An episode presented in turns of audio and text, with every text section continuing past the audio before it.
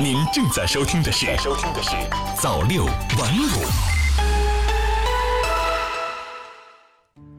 朋友您好，今天是二零一九年九月十号星期二，欢迎收听早六晚五早间档。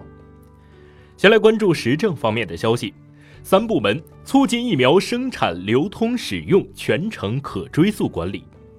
中新网九月九号电，据财政部网站消息，国家卫健委、财政部、国家中医药局近日联合发布关于做好二零一九年基本公共卫生服务项目工作的通知。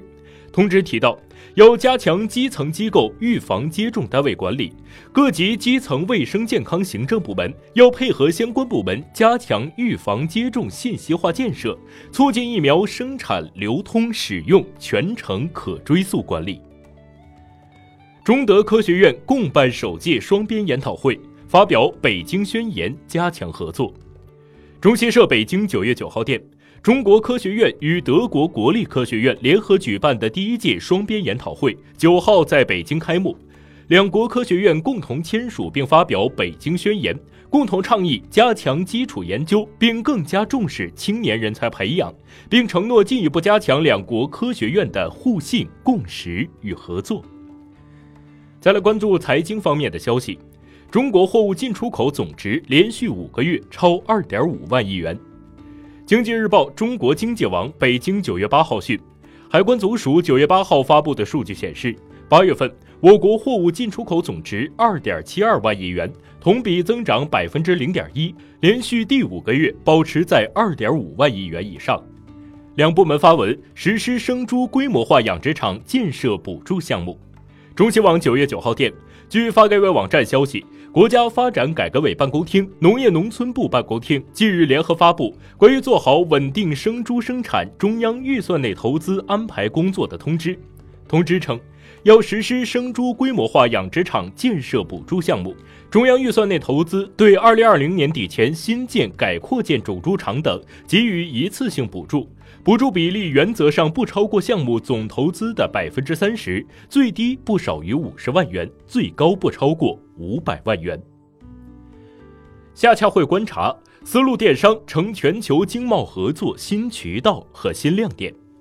中新社厦门九月九号电，随着“一带一路”建设走深做实，丝路电商正成为全球经贸合作的新渠道和新亮点。在九号于厦门继续举行的二零一九全球电子商务大会上，多国政要和工商界人士通过研讨交流形成共识。近年来，在贸易投资保护主义明显加剧、国际投资和贸易面临严峻挑战的形势下，丝路电商在全球却蓬勃发展，成为拉动外贸新增长的重要引擎，有力促进了世界贸易普惠共赢。再来关注社会方面的消息。北京市场月饼抽检全部合格。中新网北京九月九号电，在传统节日中秋节即将来临之际，北京市市场监督管理局对北京大型商场、超市、小食杂店、批零市场、餐饮单位、生产企业、网络平台等各环节生产经营的月饼产品开展了抽检监测，共抽检监测二百一十三批次月饼样品，全部合格。再来关注国际方面的消息。俄罗斯政府机构、谷歌等涉嫌干涉俄主权事务。新华社莫斯科九月八号电，俄罗斯联邦电信、信息技术和大众传媒监管局八号说，该机构当天在监督俄地方选举投票时，发现谷歌、脸书和优兔所掌握的网络资源散布与此次选举有关的政治广告，此举涉嫌干涉俄主权事务。美国务卿说，希望与塔利班重启谈判。新华社华盛顿九月八号电，美国国务卿蓬佩奥八号说，美方与阿富汗塔利班的谈判从目前来看已经停止，希望未来可以重启。蓬佩奥当天在接受福克斯新闻频道采访时作出上述表示，他说，美方已召回美政府阿富汗和解事务特别代表扎尔梅哈利勒扎德，以便制定下一步行动安排。法国今夏高温导致约一千五百人死亡。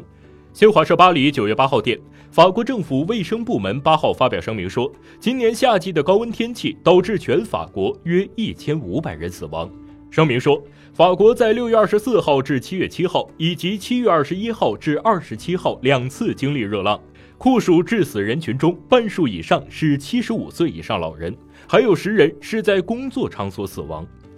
不过，法国卫生部表示，由于完善了高温预警和应急处理机制，今年法国的情况已经比2003年致命热浪席卷欧洲时有了很大改善。2003年热浪导致法国约1.5万人死亡。